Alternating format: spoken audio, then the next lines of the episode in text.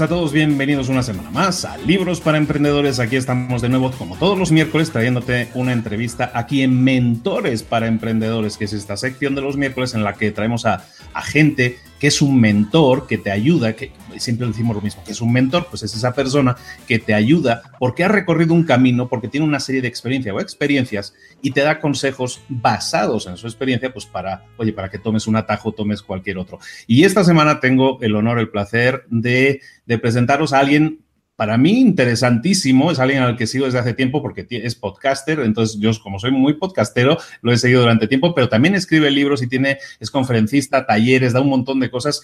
Es una persona súper interesante que quiero presentaros que se llama Víctor Hugo Manzanilla. Víctor, ¿cómo estás, querido? Luis, muy contento. Muchísimas gracias por tenerme aquí en tu programa. De verdad, muy honrado. Un placer y un honor tenerte. ¿Quién es Víctor Hugo Manzanilla? Bueno, pues es venezolano, es un señor venezolano que lleva, que tiene una experiencia larga en su país, incluso puedes leer un poco de su historia, pero es una persona que ha trabajado para empresas del, del, Fortune 500, eh, que es, o sea, para empresas de las gordas, de las grandes. Ha trabajado en Venezuela, ha trabajado en Estados Unidos, actualmente vive en, y reside en Estados Unidos y se dedica ahora sí a dar, podríamos dar a ayudar, ¿no? Es ese mentor que estábamos hablando, da consultoría en empresas, da talleres, escribe libros. Hemos estado hablando antes de iniciar la entrevista también de libros y de todas estas cosas porque realmente es un pozo de sabiduría y espero que, que comparta mucha de ella con, con nosotros. Víctor, eh, ¿algo más que quieras comentar para, para ampliar tu currículum o, o, tu perfil?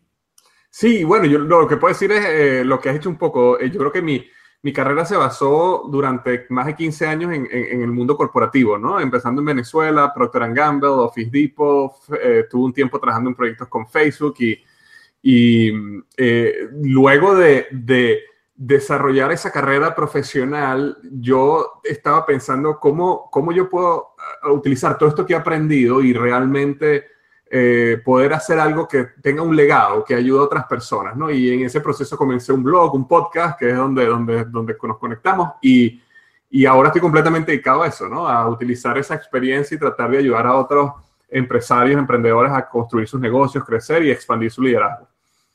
Perfectísimo. Y como decimos, también es autor de libros, tiene dos libros en el mercado que te recomendamos. Uno se llama Despierta tu héroe interior y el otro, el último que yo tengo en mis manos, que es este por aquí, que se llama Tu momento es ahora. Libros de Víctor Hugo Manzanilla. Víctor, hoy vamos a hablar, como siempre, de temas de emprendimiento, de temas de emprendedores. Yo he estado leyendo tu libro, Tu momento es ahora, y, y ahí hablas aunque hablas más bien es un tema de mentalidad, de la mentalidad, las problemáticas de la mentalidad de mucha gente, que a veces nos impide llegar a ser nuestra mejor versión. Y es uh -huh. básicamente el tema del que quisiera que desarrolláramos hoy. Esto aplica muchísimo a los emprendedores, porque los emprendedores somos personas que tenemos energía interior que nos mueve a crear proyectos, a crear cosas, básicamente a dar soluciones a problemas a, los, a, a otras personas pues somos personas llenas de dudas también. Muchas veces dudamos si tenemos la mejor idea, si tenemos una idea que es válida, si la van a comprar. Siempre estamos llenos de dudas, ¿no? Y en este, en este libro nos presentas un viaje, podríamos decir, de dentro hacia afuera para explorarnos a nosotros mismos y, y para sacar nuestra mejor versión y entonces sí, eh, pues explotar todas esas cualidades que todos tenemos, ¿no es así? Correcto, correcto. Sí, y yo en el libro comienzo hablando de lo que se llama conquistar lo interno, como, como tú lo comentas, Luis, porque una de las cosas que yo me di cuenta en la vida es que independientemente de lo que cada uno llame éxito, eh, cuando uno llega al éxito, a lo que uno considera éxito, si uno no ha logrado conquistarse a uno mismo, uno realmente puede vivir una vida miserable. Y durante mi vida conocí muchísimas, muchísimas personas y yo mismo pasé por experiencias donde tú ves personas que tienen éxito financiero o éxito en los negocios o éxito en la familia pero por dentro tienen temores, ansiedades, dudas, depresión, este, estrés extremo. Y entonces, al final yo me di cuenta a través de esta experiencia que si yo no lograba conquistar lo interno, y cuando hablo de conquistar lo interno me refiero a conquistar tus estados emocionales, era muy difícil que uno realmente llegara a tener éxito. Porque cuando uno estudia un poco los sueños y los deseos de las personas, te das cuenta de que al final, al final del camino, las personas están buscando un estado emocional de paz o felicidad o plenitud. Pero cuando una persona te dice a ti, oye, yo, yo quiero tener una familia o yo quiero tener hijos, realmente lo que te están diciendo es, yo quiero conexión y amor, que es un estado emocional, ¿verdad? Cuando una persona te dice, yo quiero tener eh, un Ferrari o un BMW o quiero tener una casa en la playa o quiero tener un penthouse en Nueva York, lo que te están diciendo muchas veces es que quiero o seguridad, sentirme seguro financieramente o significante, quiero sentirme importante, ¿no? Pero al final, cuando tú haces el doble clic ahí, te das cuenta que siempre hay una emoción. Entonces, la tesis es, bueno, si al final estamos buscando un estado emocional, ¿por qué no vemos cuál es la razón o la raíz de los estados emocionales? y controlamos eso, porque si nosotros podemos controlar nuestros estados emocionales y realmente dirigir nuestra vida o nuestro ser a que desarrolle los estados emocionales que nosotros queremos, los que de verdad nos van a ayudar a nosotros, entonces vamos a realmente vivir una vida feliz desde ya, durante el proceso, ¿no? Y, de eso se trata toda esa primera parte del libro Tu momento es ahora. Y siendo conscientes de eso, ¿cómo podemos hacer, Víctor, para para conquistar ese dominio emocional, porque muchas veces eh, tenemos las buenas intenciones, son como los hábitos, como los propósitos de año nuevo, ¿no? el, el, 31 de diciembre es, no, vamos, dejo de fumar, el gimnasio todos los días, leer un libro cada día, todo lo que tú quieras, ¿no? El día 3 de enero ya, ya, vamos, ya van cayendo, ya vamos tachando, ¿no? ¿Cómo podemos hacer para para tener esa resiliencia, para aguantar, para tener claro que, primero para estudiarnos y saber realmente cuál es nuestro propósito, nuestra meta, todo lo que queremos alcanzar, y luego cómo podemos alinearnos con ello y trabajar con ello para conseguirlo. Sí, fíjate que lo, primero que hay que entender, eh, que fue uno de los grandes ajá míos, fue de que nosotros somos seres emocionales y no seres lógicos. Aunque creamos que somos lógicos, realmente al final estamos buscando emociones de seguridad eh, versus emociones de variedad. Pero al final nosotros somos seres emocionales. De hecho, yo en el libro cuento la historia de este, este psiquiatra que hizo un estudio a, un paciente que le habían extraído parte de su cerebro y en esa, en esa parte es donde se cree reciben las emociones humanas. Después que le, por este tumor le extraen el cerebro, esta persona lo, le hacen todos los exámenes y todos los tests y sale perfecto. Y, y, su coeficiente intelectual se mantuvo constante, su motricidad estaba perfecta. Sin embargo, esta persona a los pocos meses había perdido su matrimonio, había perdido sus negocios, había perdido su familia. Y este psiquiatra lo empieza a estudiar y se da cuenta de que él no podía tomar decisiones. Eh, hasta una decisión tan sencilla como eh, ¿a dónde vamos a ir a comer hoy? No podía tomarla. ¿Por qué? Porque su cerebro no podía computar, porque no tenía estados emocionales. Entonces, ¿qué pasa? Cuando nosotros entendemos que nuestras decisiones definen nuestro futuro, definen nuestro destino, porque nosotros somos, tú eres Luis y yo soy lo que somos hoy por las decisiones que hemos tomado en el pasado, sabemos que esas decisiones son dirigidas por las emociones. Cuando una persona, como dices tú ahorita, el 3 de, enero deja las metas a un lado, ¿verdad? ¿Las deja en un momento de optimismo, emoción, energía y vitalidad o las deja en un momento de frustración, rabia, flojera, cansancio, desenergía? ¿Me explico? Siempre en, el, en la parte negativa. Al final la, deja en un momento emocionalmente bajo. Entonces, nuestras emociones definen nuestras decisiones. Ahora, ¿qué define nuestras emociones? Y es nuestra mente, nuestro cerebro. Si nosotros desespiritualizamos las emociones un poco, las emociones al final son segregaciones químicas, neurotransmisores que nuestro cerebro segrega. Si tú te sientes eh, feliz, optimista, eso es serotonina, ok, eso es dopamina. ¿Ok? Y, cuando tú te sientes enamorado, eso es oxitocina. Entonces, nuestro cerebro genera unas reacciones químicas que nos hacen sentir de una manera.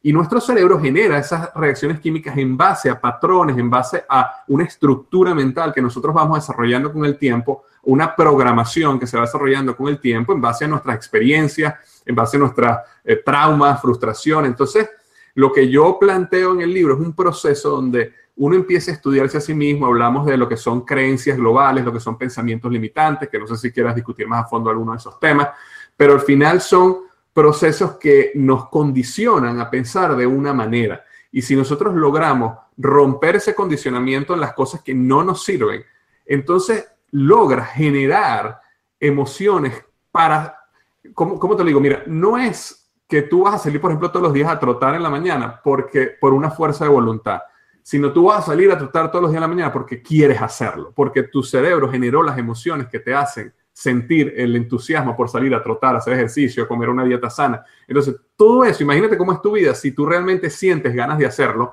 versus cómo actúa la mayoría de las personas que es con fuerza de voluntad. Porque la fuerza de voluntad es limitada y llega el momento donde se agota. Entonces, este, te pongo un ejemplo práctico.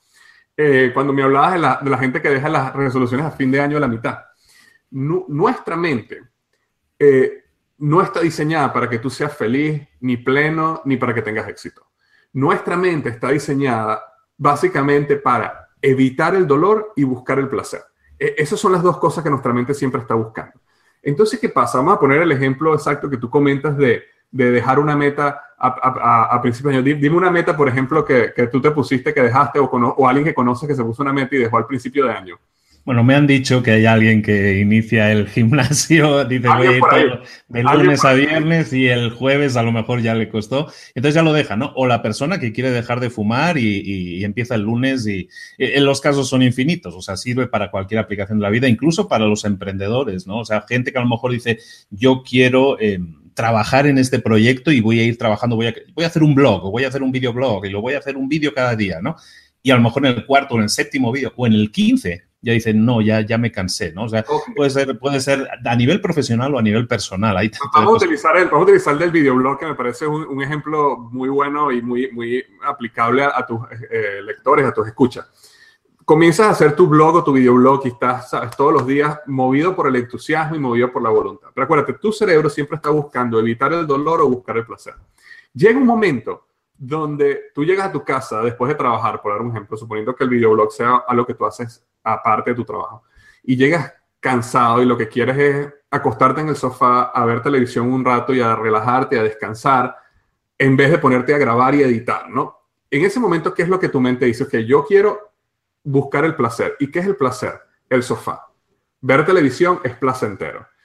Ahora, dejar el sofá y dejar de ver televisión y salir allá y arreglarte, vestirte, bañarte, buscar la cámara, filmar, editar, eso es doloroso, es un proceso de dolor, ¿me explico? Y entonces al final, ¿qué es lo que tu mente está buscando? Yo quiero placer y quiero evitar el dolor. Y por eso te generan los estados emocionales que te dicen cosas como, no te preocupes, haces el video mañana. O no te preocupes, comienzas el lunes. ¿Me explico? O no te preocupes, vas al gimnasio la semana que viene. Tu mismo cerebro te está saboteando a ti mismo porque está buscando el placer temporal y está buscando evitar el dolor temporal. Ahora, si yo te hago una pregunta ahorita, Luis, por ejemplo, yo te digo, mira, yo te puedo dar mil dólares hoy, ok, yo te puedo dar mil dólares hoy o te puedo dar mil dólares dentro de un mes. ¿Qué prefieres tú? Ah, sí, dámelos, dámelos ahora, ya quedamos así. Ahorita, ¿verdad? Y quedamos así. Ahora, si yo te digo, Luis, yo te voy a dar mil dólares ahorita o te voy a dar dos mil dólares dentro de un mes, ¿qué escoges tú? Yo 2.000. 2.000, ¿verdad? Si yo te digo te doy 1.000 dólares ahorita o te doy 1.050 dentro de un mes, ¿qué escoges tú? Eh, 1.000. ok. Pero te das cuenta cómo empieza un juego donde tu cerebro empieza a jugar entre el hoy y el mañana, ¿verdad? Basado en que en placer. Ok, ya, tú, ya tú te imaginaste que ibas a hacer con 2.000 dólares dentro de un mes versus hoy. Exactamente igual sucede con eso. Ahora, si tu mente está enfocada en Imagínate que tu videoblog llegara a un millón de seguidores. Imagínate que todos tus videos lo vieran un millón de... Imagínate que los ingresos por ads de YouTube de tu face, de tu videoblog fueran tan altos que no tuvieras que trabajar más. Imagínate el placer que eso te causaría. Entonces, cuando tú te empiezas a enfocar en eso, igual estás enfocando, tu cerebro también se está buscando el placer y también está evitando el dolor. ¿Cuál es el dolor que vas a evitar? No tienes que ir a un trabajo que no te gusta, suponiendo que ese sea el ejemplo, no tienes que ir a un jefe que te cae mal, vas a estar... Entonces, ¿qué es lo que hace? Empieza, empieza a reenfocar tu cerebro en el dolor y el placer del largo plazo y no del corto plazo. Entonces, ese mismo ejemplo que yo te hice con el dinero, exactamente igual sucede con el dolor y el placer. Y mientras más uno logre enfocarse y pensar en el largo plazo, e, empieza un proceso de reprogramación donde el cerebro empieza a generar las emociones para que te pares del sofá y salgas a grabar el videoblog y no te quedes ahí viendo televisión. Perfecto. Y hay, algunos que todavía grabamos diario, ¿eh? todavía aguantando, todavía aguantando. exacto, exacto, la, tentación es a veces muy fuerte, pero bueno, ahí es la, fuerza voluntad y como tú dices, ¿no? Eh, el, planteamiento de un bien mayor, ¿no? De una meta que tú estás buscando alcanzar y que eso tenga más peso en la balanza. Y, una visualización de largo plazo. Dedica, dedica, yo siempre recomiendo a la gente, dedica un tiempo a visualizar, ¿ok? Visualizar cómo sería tu futuro ideal si tu blog llega y visualízalo como si ya estuviera sucediendo. Y eso es un proceso de reprogramación eh, mental. Una, una de las cosas que yo comento, Luis, es que eh, mientras más emoción tú le pongas a la visualización, más, más fuerte es la reprogramación mental, porque los momentos donde el cerebro crea las conexiones más fuertes son momentos de alta intensidad emocional. Por eso las fobias nacen en momentos de alta intensidad emocional. Por eso los traumas suceden, que, que, crean problemas posteriores, suceden en momentos de alta intensidad emocional. Entonces, visualiza, yo le digo a la gente, visualiza, imagina que está pasando de verdad y qué emoción tú sentirías si eso sucediera. Y eso no, esto no es, no, que el, universo se alineará y las cosas, no, no estoy hablando de este tipo de visualización, estoy hablando de una visualización para que tu cerebro empiece a crear los patrones neuronales que desarrollen las emociones que te permitan sentir lo que quieres sentir para salir allá afuera y hacer el trabajo que tienes que hacer. Estamos hablando con Víctor Hugo Manzanilla, autor de libros, eh, podcaster, consultor, experto en marketing, experto en liderazgo también de muchos temas. Y, estamos hablando ahora mismo de, de alguna manera, desbloquear eh, propósito, tu propósito de vida también de alguna manera, ¿no? Desbloquear qué es lo que hay en ti, empezar a trabajar primero en ti para salir a, luego, para salir, para explorar un poco el exterior, pero empezar a trabajar en ti. Y, y em, en las preguntas anteriores lo ha ido, ha ido sembrando por ahí varias semillitas, lo vamos a recoger ahora un poco todo. El, tema de las necesidades, él ha ido nombrando varias necesidades humanas, ¿no? Entonces hay, en el libro, identifica en su libro, lo tenemos aquí, tu momento es ahora, en el libro estás hablando también de cuatro necesidades que, tiene la gente, que has ido nombrando varias de ellas. Me gustaría que recogiéramos ese, tema, porque está muy relacionado con lo que estamos hablando, ¿no? Con la visualización de lo que necesitamos al final, ¿no? Y las necesidades es algo que necesitamos. Hay cuatro necesidades eh, humanas, ¿verdad, Víctor? Sí, definitivamente. Mira, todos nosotros, es, todo lo que nosotros hacemos diariamente busca llenar cuatro cosas, una de estas cuatro cosas. Una es significancia, es el deseo de sentirse importante. Eh, hay maneras positivas y maneras negativas de llenar la significancia, pero todos estamos buscando llenar significancia. Una manera positiva, por ejemplo, una persona que decide estudiar, que decide ir a la universidad, que decide trabajar duro en el trabajo y, que el proyecto salga con éxito porque eh, eso lo va a llevar a que lo reconozcan y que las cosas... Entonces, esa es una manera positiva. Hay maneras negativas de buscar significancia que es dañar a todos los demás, ¿verdad? Si yo logro dañar a los demás, si yo logro destruir a los demás, entonces yo quedo como el mejor. Al final, ambas personas están llenando la misma necesidad, significancia, el deseo de sentirse importante, solo positivo o negativo. Entonces, significancia es una. La segunda es certeza. Certeza es el deseo de poder controlar el futuro de alguna manera. Entonces, ¿cómo, cómo nosotros positivamente buscamos controlar el futuro? Por ejemplo, ahorramos. Si tú ahorras dinero, eso te ayuda a ti a que a la hora de una emergencia tú puedes mantenerte financieramente. Entonces, eso es una manera de buscar certeza. Estudiar, sacar una carrera, eh, tener un currículum eh, fuerte, es, una certeza porque te dice, bueno, si yo me quedo sin trabajo, eh, siempre va a haber, hay muchas, soy, muchas empresas que pueden quererme a mí. Entonces, eso me ayuda a mí a, de alguna manera, tener certeza que mi futuro va a ir bien. Hay acciones positivas que te ayudan en cierto modo a tener certeza. También hay maneras negativas, como por ejemplo controlar. Las personas que siempre están buscando controlar a los demás. Tú deberías pensar como yo pienso, tú deberías actuar como yo creo que es. Son personas que están buscando su necesidad de certeza, es decir, el mundo tiene que moverse como yo pienso que se tiene que mover. Y entonces tú tienes que hacer lo que yo digo. Y es una manera negativa de llenar esa necesidad. Entonces tenemos significancia, el deseo de sentirse importante, certeza, el deseo de controlar el futuro. Ahora, fíjate algo, si tú lograras controlar el futuro completamente y supieras todo lo que va a pasar en el futuro, eh, tu vida sería aburridísima. Imagínate que tú supieras todo lo que va a pasar. Entonces, aunque uno pensara que sería bueno, al final sería súper aburrido. Entonces, también tenemos esa necesidad de variedad. Variedad es que las cosas cambien. A la gente le gustan las sorpresas, es decir, las sorpresas buenas, los regalos, lo que no sabe, las cosas que son buenas para ti. Esa sorpresa a la gente le gusta. Entonces, de la misma manera como tenemos necesidad de certeza, también tenemos necesidad de variedad, de que las cosas cambien. Por eso cuando las vidas se vuelven monótonas, la gente se aburre y la gente decide cambiar y de repente pega esos brincos eh, y cambia completamente de carrera o de negocio de algo. Y este, manera positiva de llenar variedad es viajar, es conocer, es probar nuevos platos de comida, es intentar nuevas ideas, es leer nuevos libros. Es una manera positiva de hacerlo. Una manera negativa de hacerlo. Existen personas, por ejemplo, que no se pueden comprometer nunca con una relación. Cuando tienen una pareja, apenas la relación se, se, enseria, necesitan terminar y buscar otra persona. Hay personas que no pueden mantenerse en un negocio, en una idea. Comienzan una idea, un negocio, y apenas el negocio empieza a ponerse duro, se van a otro. ¿Por qué? Porque siempre están buscando variedad, variedad, variedad, variedad. Es una manera negativa de llenar esa necesidad. Y la última, Luis, eh, es conexión y amor. Es decir, nosotros queremos conectarnos con otros seres humanos. Nuevamente, maneras positivas que lo hacemos es liderando, ayudando, bendiciendo, eh, conectando, dándole amor a la gente. es una manera de conectar. Maneras negativas que la gente lo hace. Te pongo un ejemplo. ¿Alguna vez has conocido o conoces a alguien que siempre está enfermo? Siempre está enfermo. ¿Ok? No, no, sí, claro, seguro. Hay gente que está siempre que, bueno, eh, le, da un poco el viento y ya se va al doctor, ¿no? ya, se va al doctor y me duele aquí. ¿Qué, es normalmente lo que pasó? Te voy a poner un caso típico. Un niño o una niña que a lo mejor está en su hogar, sus padres no le prestaban atención porque estaban muy enfocados en el trabajo, por dar un ejemplo.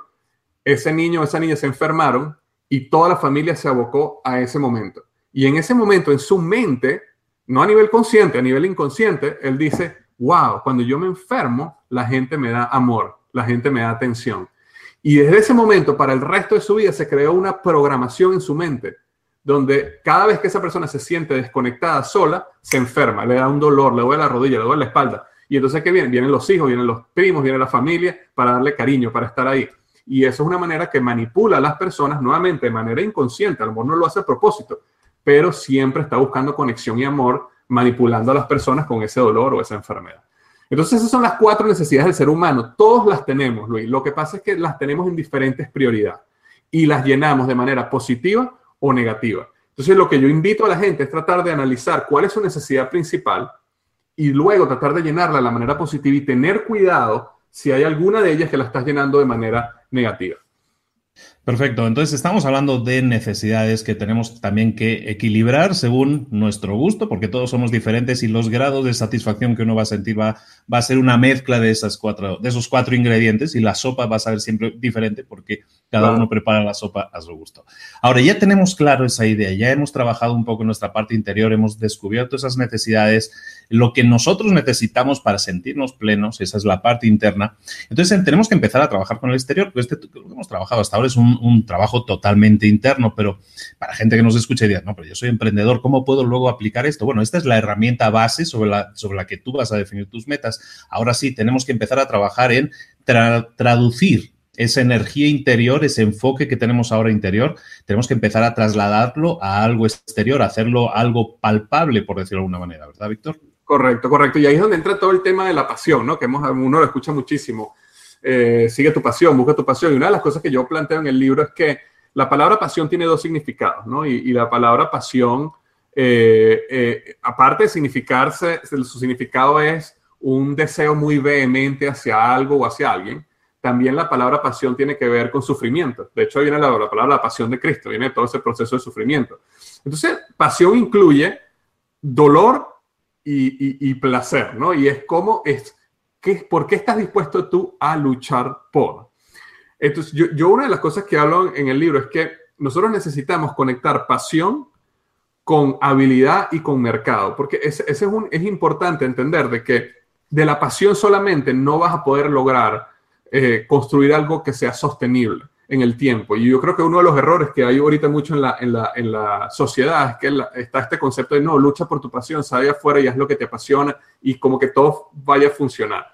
Sí puede funcionar si tú unes la habilidad con el mercado. Es decir, si tú tienes una pasión definida, pero a la vez ves qué cosas tú eres bueno, en qué cosas tú eres mejor que la mayoría de las personas, en qué cosas tus amigos, tus familiares te han dicho, oye, tú eres muy bueno en eso y tú logras conseguir ese nicho de mercado que está dispuesto a pagar por eso que tú estás haciendo. Es decir, cuando digo dispuesto a pagar, es, decir, personas que tienen esa necesidad de alguna manera, tú estás resolviendo una necesidad en el mercado. En base a tu pasión y tu habilidad, tienes un negocio. Y si tienes un negocio, puedes sostenerte con ello. Ya es simplemente un proceso de crecerlo hasta el punto donde, donde tú puedas vivir de él. Pero tienes el negocio. El problema está es que nosotros normalmente tenemos pasión y habilidad, pero no tenemos mercado lo cual quiere decir que lo que tenemos es un hobby, ¿ok? O tenemos pasión y tenemos mercado, pero no tenemos habilidad, lo que puede decir que somos malos haciendo eso y nunca vamos a poder tener éxito porque somos malos. Y ahí es donde uno tiene que ser brutalmente honesto con uno mismo, ¿verdad? O tenemos mercado y tenemos habilidad, pero no tenemos pasión. Y entonces eso es donde la mayoría de la gente que tiene un empleo ya está. Es decir, son, son buenos en lo que hacen, por eso las empresas los contrató y está dispuesto a pagarles, pero no tienen pasión. Entonces están día a día frustrados porque quieren hacer algo diferente, pero están ahí. Ahora, si tú logras las tres cosas, realmente ahí es donde está, ahí es donde está el secreto de ser... Te, te pongo un ejemplo. Eh, una persona, vamos a una persona que le gusta la música y él le gusta tocar piano, por dar un ejemplo. Entonces él dice, ok, mi pasión es la música, mi pasión es tocar piano. Sin embargo, su habilidad, si él es brutalmente honesto consigo mismo, él dice, oye, yo no soy tan buen pianista como para ir a una orquesta, como para salir allá afuera ahorita y tener una banda y que mi habilidad sea tan grande que la gente se quede anonadada cuando me vea tocar piano. Yo soy un buen pianista, pero no a ese nivel. Entonces, a, escoger una carrera de ir allá afuera a hacer conciertos y tocar probablemente no funciona. Entonces, te se vuelve a pensar, ok, pero yo tengo una habilidad y yo tengo una habilidad tecnológica. A mí me gustan las computadoras, me gusta eh, programar, me gusta el Internet. Entonces, ¿qué tal si haces clases de piano por Internet? Por dar un ejemplo. Es tu pasión, la música es tu pasión y tu, y tu habilidad es la tecnología. Entonces tú puedes crear una app, una, un, un, software o algo que enseñe a las personas a tocar piano de una manera diferente. ¿Ok? Y entonces después, ¿qué haces? Lo pruebas, ves si hay un mercado, ves si hay personas que quieren aprender a tocar piano, que claro que las hay, y ¡pum! Y lograste hacerlo. Entonces al final, dentro de lo que tú querías, lograste darle la vuelta dentro de tus habilidades para realmente eh, llevar una idea al mercado que tuviera éxito.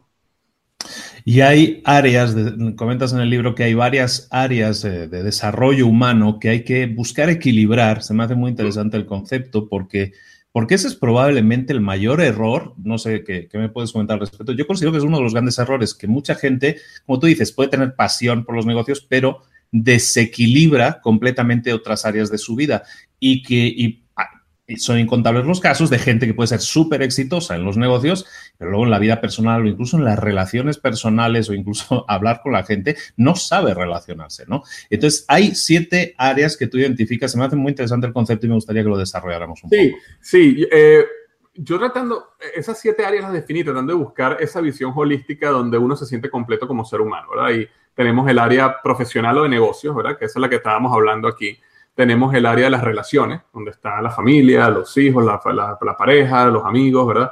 Este, tenemos el área financiera, ¿ok? Porque definitivamente es importante en el área financiera estar estable. Tenemos el área mental, eh, intelectual, digámoslo así. Tenemos el área espiritual.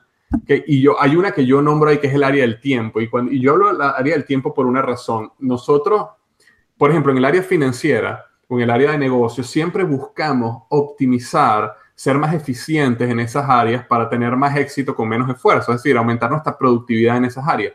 Y en el tiempo, rara vez nosotros nos sentamos y decimos, ¿cómo yo puedo tener más tiempo? Porque del tiempo es donde nace eh, cualquier otra cosa. O sea, el tiempo es el, esa, esa, ese epicentro de la creatividad para cualquier otra área. te pongo un ejemplo eh, muchos hemos escuchado de que en las relaciones de pareja o con tus hijos, con tu familia, uno necesita tiempo de calidad. Es decir, yo, quiero salir con mi hijo y yo quiero tener con él tiempo de calidad. Pero lo, que a veces no pensamos es que la única manera de que haya tiempo de calidad es que haya tiempo de cantidad. Si yo no puedo salir con mi hijo y decirle, hijo, tenemos media hora, vamos a, vamos a tener un tiempo de calidad ahora, cuéntame todos tus problemas del colegio y vamos a hablar profundamente qué te está pasando. No, eso no sucede así en la vida real. En la vida real sucede que estás teniendo un tiempo con tu hijo, estás en un parque y, un día, y en un día él se abrió a ti y te contó algún problema. Y en ese momento tú estuviste ahí y pudiste darle un consejo, pudiste apoyarlo, pudiste estar en el momento que él se abrió a ti. Pero eso solo sucedió porque tú le diste tiempo de cantidad, no solo de calidad. Y eso sucede en cualquier relación. También en los negocios. Eh, ¿Cuántas veces no estamos tan enfocados en la operación del negocio que perdemos el tiempo para pensar en el futuro, en las nuevas ideas, en la innovación, en otra área donde podamos expandirnos. Todo eso surge del tiempo. Entonces, por eso también tengo esa área del, del tiempo como, como la séptima área del desarrollo humano, para, para que la gente busque intencionalmente momentos abiertos de tiempo donde puedas pensar en tu negocio, en tus relaciones, en tu parte intelectual, en cualquier otra de las áreas donde tú quieras crecer y realmente dar un golpe de timón o traer un cambio exponencial en alguna de esas áreas. Y es que realmente si no existiera ese equilibrio, es lo que decíamos, eh, o la persona, conectándolo con lo anterior, ¿no? La persona que no es feliz en su trabajo, aunque puede ser totalmente eficiente en él, la persona que trabaja, trabaja y trabaja, pero no tiene vida, ¿no? Es decir, no tiene tiempo para disfrutar con su familia. La búsqueda de ese equilibrio tiene que ser constante, porque muchas veces nos centramos, muchas personas, en, en, ganar más dinero, más dinero, más dinero, más dinero, pero si no tenemos luego un tiempo, como estamos diciendo ahora, para disfrutarlo, ¿de qué, qué sentido tiene? ¿no? ¿Cuál es el sentido? Sí, sí, no tiene sentido y, y andas, andas tan cegado por el éxito de un área que te olvidas de lo, del, del fracaso en las otras. Eh, uno, uno, de los grandes problemas del éxito es que el éxito esconde el fracaso de, otras áreas, ¿no? Eh, y eso inclusive sucede dentro de las empresas. Una, una de las cosas que, que, a mí me gusta hacer cuando yo llego como consultor a una empresa que le está yendo bien es entender por qué le está yendo bien. Porque normalmente cuando nosotros nos va bien, no nos preguntamos por qué. Cuando nos va mal, sí buscamos a ver la razón. Pero el problema es cuando nosotros nos va bien en un área, cualquier área, digamos, en tu relación de pareja, en tu relación con tus hijos, en tu área intelectual o en tus negocios, si te está yendo bien, pregúntate por qué te está yendo bien. Y define muy bien por qué. Porque el gran error o el, gran problema es que cuando te va bien, muy bien en un área, eh, está escondiendo áreas donde te está yendo muy mal. Y, y, y, netea, o sea, el neto es bien.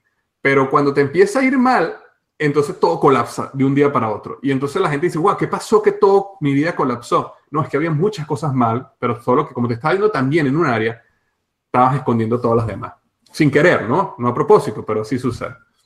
Estamos hablando con Víctor Hugo Manzanilla y estamos eh, trabajando primero la parte interior, de acuerdo a definir un poco nuestras necesidades vitales y a partir de ahí trabajar un poco en transformar esas necesidades en algo como hemos mencionado, que nos apasione, algo que, sea nuestra vocación, que sea algo que podamos definir ya como una meta más específica, teniendo en cuenta que tenemos que alinear siempre esa meta, ese objetivo final, alinearlo, equilibrarlo, digamos, en todas estas áreas que estamos comentando, ¿no? No solo en la, en la del éxito financiero, sino también en el éxito familiar, la salud, que es tremendamente importante, y disfrutar de tiempo para pues para invertirlo en cualquier otra área que nosotros hagamos o en nuestro propio crecimiento. Porque al final es un, es un activo que nosotros podemos invertir solo si disponemos de él y el tiempo es algo que nunca se recupera. O sea, cuando ya pasó, pasó. Entonces hay que, hay que ser muy cuidadoso con el tiempo, es, es el mayor activo que tenemos. Ya lo hemos hecho, ya hemos definido esa pasión, Víctor Hugo. Ahora tenemos que transformar eso en algo tangible, palpable, por fin. estamos trabajando desde dentro hacia afuera. ¿Cómo hacemos que eso se alinee y cómo lo transformamos en acciones específicas dentro de nuestra vida diaria? Sí. Eh, hay un proceso que es bien sencillo, que es, eh, defines una visión para tu vida, ¿ok? Y la visión para tu vida, normalmente yo trato de que sea una o dos frases máximo, ¿ok? No un párrafo, una o dos frases máximo que englobe en quién te quieres convertir tú dentro de dos a cinco años. Eh, yo digo de dos a cinco años porque yo, yo, antes pensaba más como, bueno, una visión para tu vida cuando tenga 80, 90 años, pero me he dado cuenta que la vida, la tecnología, todo cambia tan rápido que, que es demasiado. Entonces, eh, dos a cinco años yo defino la visión, defines la visión para tu vida y luego tú necesitas traducir esa visión en un lenguaje que conecte con cada una de las áreas del desarrollo humano. Eh, entonces tú traduces esa visión, por ejemplo, digamos que en el área de relaciones tú puedes decir, oye, tener una, eh, mi visión para, para eso es, ser el mejor amigo de mis hijos, por ejemplo, que, que, que mis hijos hablen conmigo, que mis, que, mis hijos puedan hablar conmigo más que con cualquier otra persona. Eh, en los negocios, yo quiero llegar a tener la empresa número uno en tal cosa. Entonces tú traduces esa visión en visiones específicas cada una de las áreas del desarrollo humano. Luego, esas visiones específicas las, las transformas en metas. Y metas, estoy seguro que lo has hablado mucho en tu, en tu podcast, básicamente tiene que ser unas metas que sean medibles, que tengan, que tengan un tiempo, ¿ok? Y que tengan un balance muy bueno entre optimismo y realismo. Una meta demasiado optimista, eh, eh, entonces cae en la parte donde no ni tú mismo crees que es posible. Y si yo mañana digo, oye, yo para las próximas Olimpiadas yo, yo, yo quisiera participar. O sea, eso no me va a motivar para nada porque yo sé que es imposible. Si por el otro lado yo digo, oye, yo quisiera para dentro de un año poder trotar 100 metros, eso, eso, lo puedo empezar a hacer ah, dentro de 350 días, ¿no? Entonces la idea es cómo tú buscas ese punto donde es optimista, pero también es realista, y ahí es donde surge la motivación, porque ahí es el momento del entusiasmo, es ese lugar donde te estira, pero no es imposible. Entonces, después que tienes definidas esas, yo, mira, yo no recomiendo que la gente tenga más de una o dos metas para cada una de las áreas del desarrollo humano. Y eso viene de un, de un estudio que hizo el hijo de, Stephen Covey, donde él, él decía, una persona se pone una meta y logra una meta. Una persona se, logra, se pone dos metas y logra dos metas. Una persona se pone tres metas y logra dos metas. Una persona se pone cinco metas y logra dos metas. Entonces, llega un momento donde tú logras dos. Entonces, yo recomiendo no más de dos metas en cada una de las áreas del desarrollo humano. Y luego necesitas, que ese, yo creo que este es el punto donde muchas veces nos olvidamos de hacer, necesitas traducir esas metas en actividades diarias que dependan de ti, que es lo que yo llamo las metas proactivas. Es decir, por darte un ejemplo, una meta, que yo en el libro la denomino una meta rezagada, puede ser, yo quiero bajar 10 kilos de peso en tres meses. Eso es una meta, es medible. Eh, en tres meses yo puedo revisar si bajé o no 10 kilos, ¿ok? Y es, es posible, es realista, pero también optimista. Ahora, eso es una meta rezagada. Ahora, ¿cómo yo transfiero esa meta a una meta proactiva? ¿Qué actividades están bajo mi control que yo puedo hacer día a día? Entonces, por ejemplo, puede ser no comer más de 1200 calorías al día. O, por ejemplo, trotar 30 minutos al día. Esas dos, esas dos actividades me van a llevar eventualmente a la meta rezagada.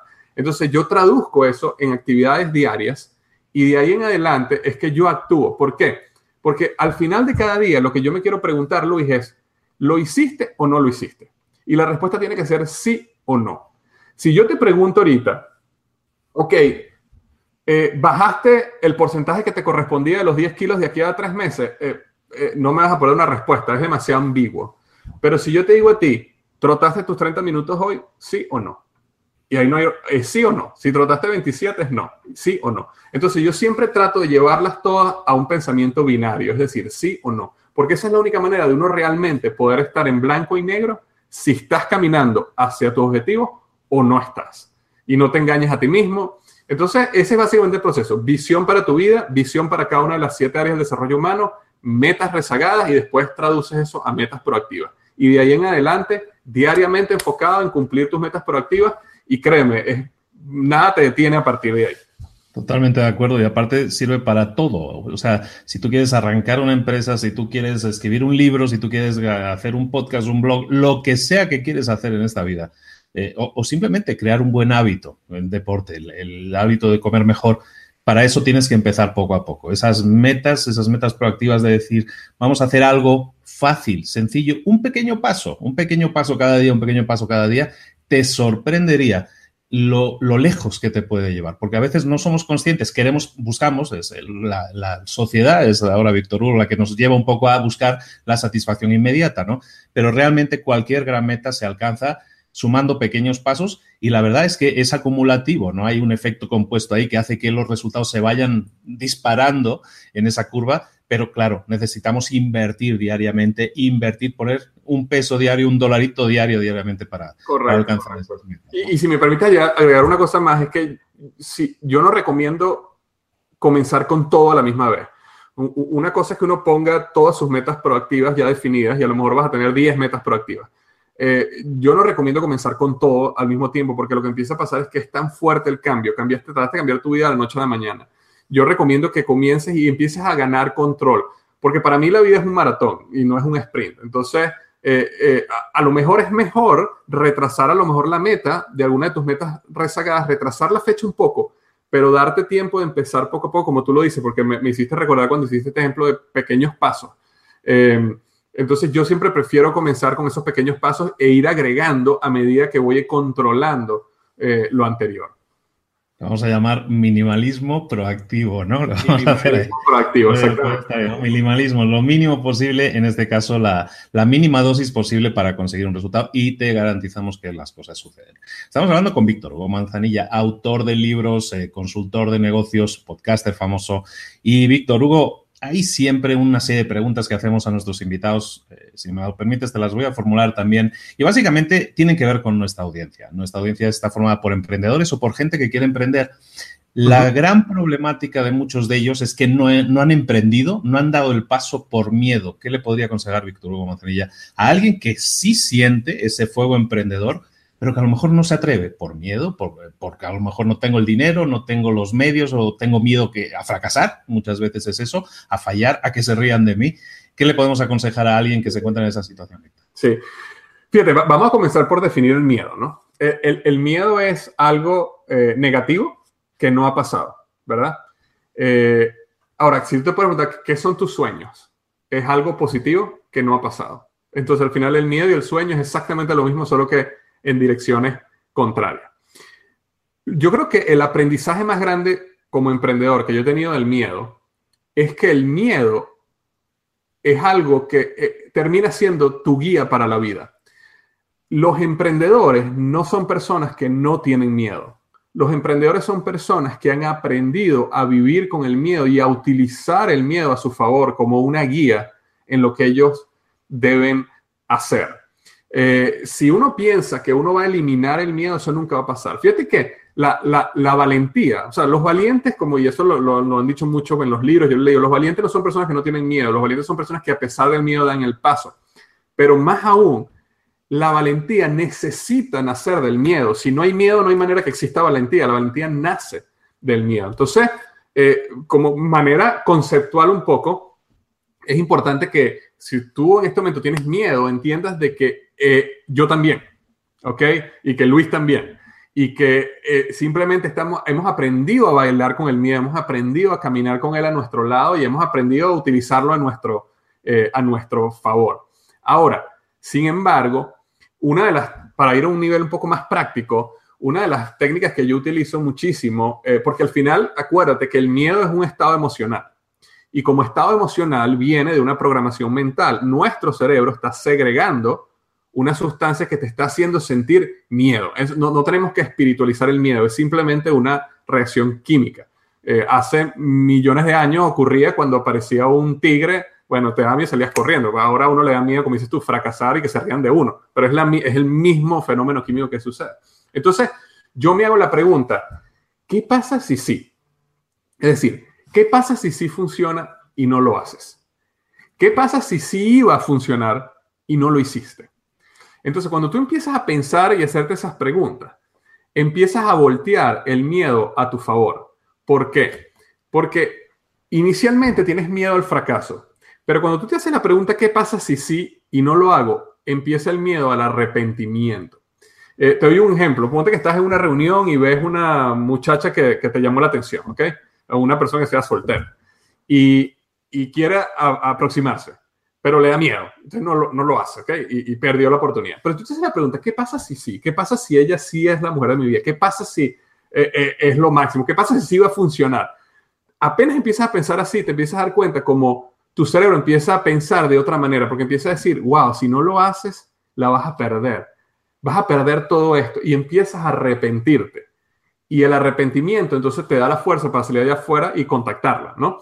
Eh, ¿Por qué? Porque, y yo lo comento en mi primer libro, Despierta tu héroe interior, el dolor del fracaso dura una semana, un mes, un año máximo, pero el dolor del arrepentimiento dura toda la vida.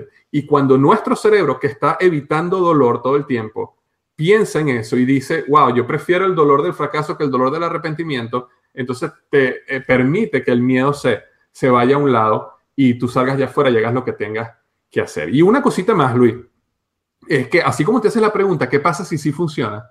Hazte la pregunta, ¿qué pasa si no? Pero no te hagas la pregunta, ¿qué pasa si no? para entrar en pánico. Hazte la pregunta, ¿qué pasa si no? para crear planes alternativos de acción. Yo creo que uno de los grandes errores también que yo he visto en muchos emprendedores románticos es que piensan que los grandes emprendedores del mundo han sido siempre así románticos y se lanzan a las aventuras y apuestan como si apostaran una lotería y la pegaron. No, la mayoría de ellos son personas que han pensado muy bien sus riesgos y han protegido sus riesgos. Entonces, si tú vas a comenzar un emprendimiento y tienes miedo, bueno, ¿qué tal si disminuyes tus gastos y ahorras seis meses a 12 meses de salario en una cuenta por si acaso las cosas salen un poquito, o sea, se retrasan un poco lo que tú pensabas o no te va tan bien como pensabas. ¿Ok? ¿Qué tal si vas a comenzar una negociación y vas a alquilar un local para tu negocio y de repente pones una cláusula donde te permite salirte del local si las cosas no salen bien como tú pensabas? ¿O qué pasa si vas a comprar inventario y negocias con el proveedor de que el inventario, si no se vende, se lo puedes devolver? Todas esas son cosas que te permite, si tú piensas qué pasa si no, te permite crear planes alternativos de acción que te ayudan a minimizar el miedo que tienes. Y de hecho eso lo ha hecho mucho. Yo estaba escuchando el otro día a Richard Branson cómo él lanzó su aerolínea de esa manera y él negoció los aviones de una manera donde si las cosas no iban bien yo te devolvía los aviones. Y, uno tiende a pensar de que no, Richard Branson fue un hombre que se arriesgó completamente. Sí, él se arriesga muchísimo, pero por otro lado también piensa y crea planes alternativos de acción. Entonces yo creo que con qué pasa si sí y qué pasa si no, si lo haces inteligentemente, eso te ayuda muchísimo a, a, vencer y minimizar el miedo. Perfectísimo, completamente de acuerdo, Víctor. Además, eh, tenemos eh, a esas personas que entonces ya han dado el paso, pensaron qué pasaría si sí y dijeron sí, está bien, salgo de mi zona de confort, voy a por ello, voy a por la chica.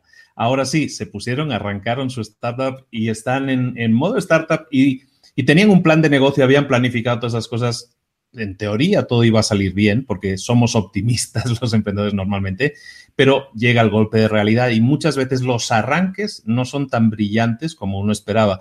¿Qué le podemos aconsejar a alguien que se está dando ese baño de realidad y se está enfrentando a problemas inesperados y qué hacer en ese caso? ¿Rendirse, tirar la toalla?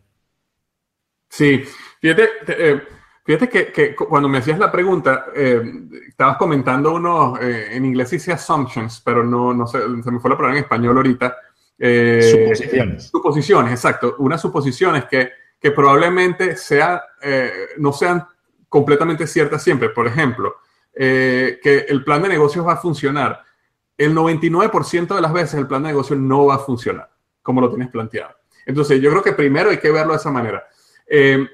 La manera como yo veo es esto. Mira, cuando nosotros decidimos dar ese paso, Luis, eh, uno de los grandes errores que cometemos es que pensamos que ese es el clímax de la historia. Es decir, eh, el, joven que va y compra el anillo de compromiso y se compromete con su amada, entonces celebramos, ¿verdad? Porque se comprometió. Eh, el que abre el, ¿cómo se llama? Alquila el restaurante o firma los papeles para el local y firmó y, y, entonces vamos a celebrar que aquí va a venir nuestro restaurante. O el que abre las puertas de su negocio, vamos a celebrar de que abrimos hoy el negocio. Ese momento no es el clímax de la historia. Ese es el paso antes de lo que se llama el conflicto. ¿Ok? En toda historia, después de ese momento donde tú das el paso, no viene el éxito, no viene la victoria, viene el conflicto. Eso es asiento. Cualquier película que tú veas en la, de héroes, lo que sea, siempre, después del momento que el héroe da el paso, lo que viene es un conflicto. Y eso no es diferente en la vida de nosotros. Entonces, primero entender de que uno va a atravesar un conflicto. Eh, eso es parte del proceso. Y ese conflicto está ahí diseñado para ayudarnos a crecer, ayudarnos a mejorar, ayudarnos a transformarnos, ayudarnos a aprender. Es decir, todo el objetivo, todo ese conflicto final va a traer frutos positivos. Lo que pasa es que cuando uno está en el medio del conflicto, uno no lo ve así, uno, uno ve todo oscuro. Pero te doy varios ejemplos. Eh, primero, el conflicto te ayuda a que tu historia sea inspiradora. O sea, nosotros nunca nos inspiramos por alguien que logró todo fácil. Nosotros nos inspiramos por la gente que, que tuvo que luchar y fracasó y se levantó y fracasó. Esas son la gente que nos inspira. Y si tú quieres tener una vida, si tú quieres tener una historia inspiradora, pues prepárate porque tienes que pasar por conflictos, si no, nunca vas a tener una historia inspiradora. Eh, el conflicto nos ayuda a conectar con los seres humanos a través de, del dolor que uno pasó. ¿Okay? Cuando una persona, por ejemplo, monta un negocio y fracasó, pero se levantó y lo volvió a montar, esa persona conecta mucho más con otra persona que va a comenzar un negocio y fracasó. ¿Por qué? Porque se pueden relacionar. Este, el conflicto nos ayuda a crecer en carácter, ¿ok? Él, nos prepara para el éxito. O sea, nosotros estamos constantemente escuchando historias de personas que hicieron millonarios de la noche a la mañana y cinco años después tienen menos dinero que, que, en el momento que se hicieron millonarios. Se ganaron la lotería, cinco años después están más quebrados que antes. ¿Por qué? Porque no tenían el carácter para el éxito. ¿Ok? Su mente no estaba lista para ese nivel. Entonces, todo eso eh, no veas ese momento como algo negativo, velo como parte de tu gran historia y velo con emoción. Eh, y si me permite decir algo, yo el otro día estaba leyendo un libro, que, un concepto que me llamó muchísimo la atención, que es el concepto de los juegos infinitos y finitos de la vida. Los juegos, nosotros pensamos en la vida como juegos finitos o juegos infinitos. Un juego finito es un juego como el fútbol, es un juego como el béisbol, es un juego que tiene un tiempo límite que hay un ganador y un perdedor, que hay una serie de reglas y que el objetivo es jugar y ganar. El objetivo, ese es el objetivo, jugar y ganar. Eh, existe otro grupo de personas que piensan en los juegos infinitos. ¿Cuáles son los juegos infinitos? En los juegos infinitos no hay reglas. En los juegos infinitos no, no hay ganador ni perdedor. En los juegos infinitos el único objetivo es jugar y jugar y jugar lo más que pueda. Entonces, te doy un ejemplo. Si tú vas a jugar béisbol eh, o a lanzar la pelota a tu hijo, Tú no vas a ir y le vas a lanzar la pelota a tu hijo a máxima velocidad y, después le vas a decir, mira que, yo lanzo mil veces más fuerte que tú y mira que yo juego mejor. que no, tú vas a jugar con tu hijo y tú vas a, lo que tú quieres es jugar y tú quieres jugar el mayor tiempo posible. El objetivo de jugar pelota con tu hijo no es ganar, no es perder, es jugar. Entonces yo creo que muchas veces nosotros como emprendedores tenemos en la mente el juego finito. Es decir, yo vengo aquí a ganar o a perder. Aquí va a haber una, ese es el final. Y por otro lado, eh, siento yo, y esta es mi opinión personal, el, el verdadero emprendedor es una persona tan apasionada por la creación de valor, tan apasionada por la creatividad, por desarrollar soluciones, que su objetivo no es ganar o perder, su objetivo es jugar. Es jugar y jugar y jugar. Y cada vez que él ve un problema, él lo que quiere es seguir jugando. Y su objetivo de resolver los problemas, de ser creativo, de construir un negocio, es para poder seguir jugando. Entonces, cuando uno está en medio de ese conflicto, si uno ve la vida desde el punto de vista de los juegos infinitos, vas a verla desde un ángulo completamente diferente y vas a poder disfrutar dentro de lo que se pueda ese proceso. Excelente, me encantó el concepto. Muy bien. Y tenemos un tercer tipo de, de, gente que nos puede estar escuchando y se puede sentir identificada con con un empresario que ya ha pasado por esas fases de arranque, ya se estabilizó, ya consiguió esa, esa meseta estable en la que pues gana lo suficiente, cubre los gastos, está bien, ¿no? Pero dejó de crecer, ¿no? Hay muchas veces que las empresas tienen un crecimiento, pero se estancan y llegan a ese punto de estancamiento y la verdad se quedan sin herramientas. Parece que no, no, sé qué hacer, no sé si seguir adelante, no sé si hacer cosas nuevas, no sé si quedarme. ¿Qué le podemos aconsejar a alguien que ya tiene una empresa que ni le va bien ni le va mal, se estancó y bueno, pues eh, a lo mejor debería hacer algún tipo de acción para cambiar ese estatus? Sí, fíjate lo que pasa normalmente en las empresas. Eh, una persona, un emprendedor un día eh, se despierta y dice, wow, yo, yo, quiero hacer esto, este, esta es mi idea, este es mi negocio en el momento que él siente esa pasión y ese deseo y comienza a actuar, empieza lo que se llama un periodo que se llama descubrir. Descubrir es que el emprendedor empieza a investigar, a buscar, a desarrollar y, él, y su negocio empieza a crecer porque él está descubriendo. Después de pasar esa etapa de descubrir, viene la etapa de, este, llega el momento donde él empieza a emular, empieza a imitar a los demás. ¿Por qué? Tú ves un negocio y dices, wow, ¿quién, ¿quién es el mejor el que tiene el mejor blog que hay, quién es el que tiene el mejor podcast que existe, o quién es el que tiene la mejor venta de hamburguesas, lo que sea. Y entonces lo empieza a estudiar y empieza a copiar lo mejor de él y lo mejor de él para él crear su propia idea de mejor. Entonces, cuando él empieza a copiar, él empieza a crecer aún más rápido. ¿Por qué empieza a crecer más rápido? Porque está aprendiendo de los mejores, está copiando de los mejores. Luego de ese momento, lo que normalmente sucede es que el emprendedor dice, ok, ahora que yo aprendí aquí, aquí, aquí, aprendí todo esto, ahora yo voy a crear mi punto diferenciador. Es decir, ahora yo voy a venir al mercado con algo único, ahora yo vengo a traer mi propuesta.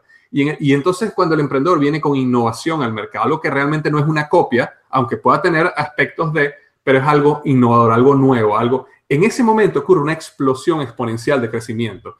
Em, ¿Y qué es lo que pasa?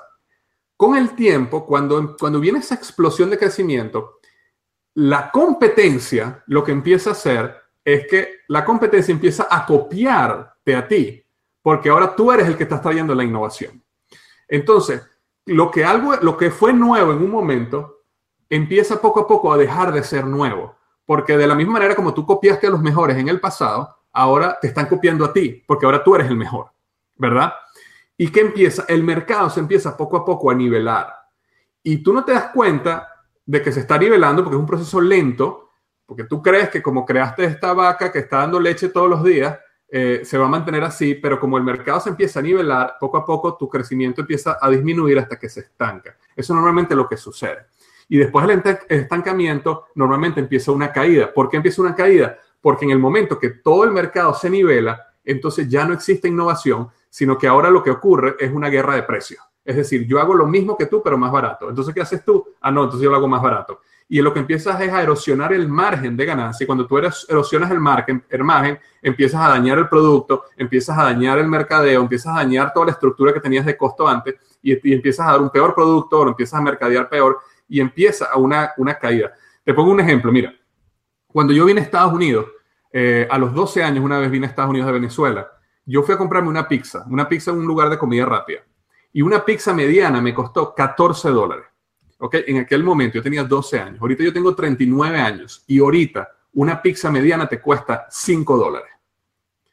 Entonces, en el mismo lugar. Entonces, ¿cómo puede ser que cuando yo tenía 12 años costaba 14 y hoy, que tengo 39, cuesta 5? ¿Qué pasó? El mercado de la pizza de comida rápida se destruyó a ellos mismos. Empezaron a destruir, empezaron a competir solo en precio y se comoditizaron y se estancaron y se cayeron.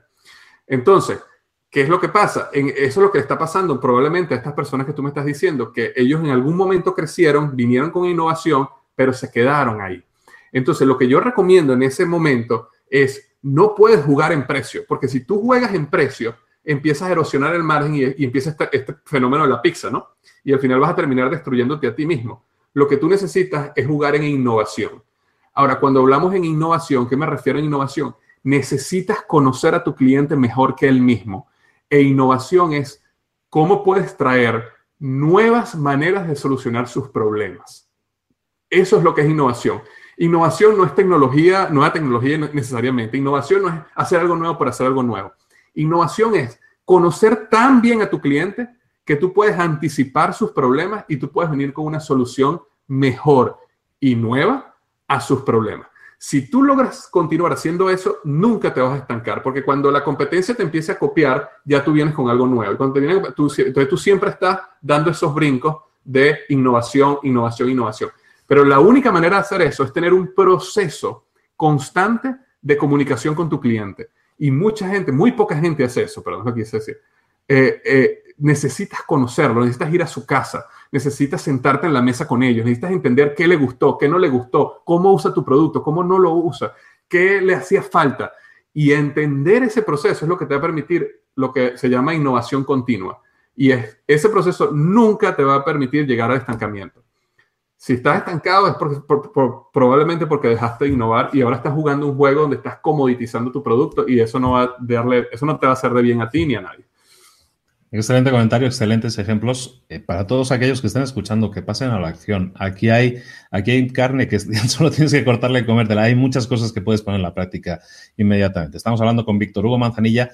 Estos libros para emprendedores después de todo y no me puedo ir sin preguntarle a Víctor un par de libros que nos pudiera recomendar a nosotros, a la audiencia, de un perfil emprendedor, libros que nos puedan ayudar a ampliar nuestros conocimientos, ayudarnos como buenas herramientas que es un libro para obtener mejores resultados, Víctor. Sí, mira, hay un libro que a mí me, encanta que se llama Psicocybernetics. Existe en español también. Eh, me imagino que se llama Psicocibernética.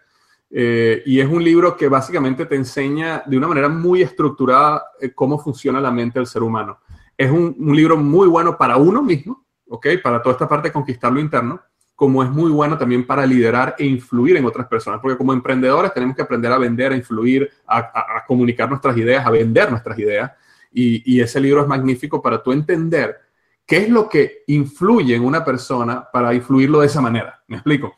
Eh, entonces, ese, ese para mí es, un libro fantástico, Psycho-Cybernetics. Y otro libro que, que, a mí me ha gustado mucho Em, que fue, el, eh, me imagino que lo han recomendado mucho en, tu, en, tu, em, en tu podcast, es el libro de la, jornada laboral de cuatro horas de Tim Ferry.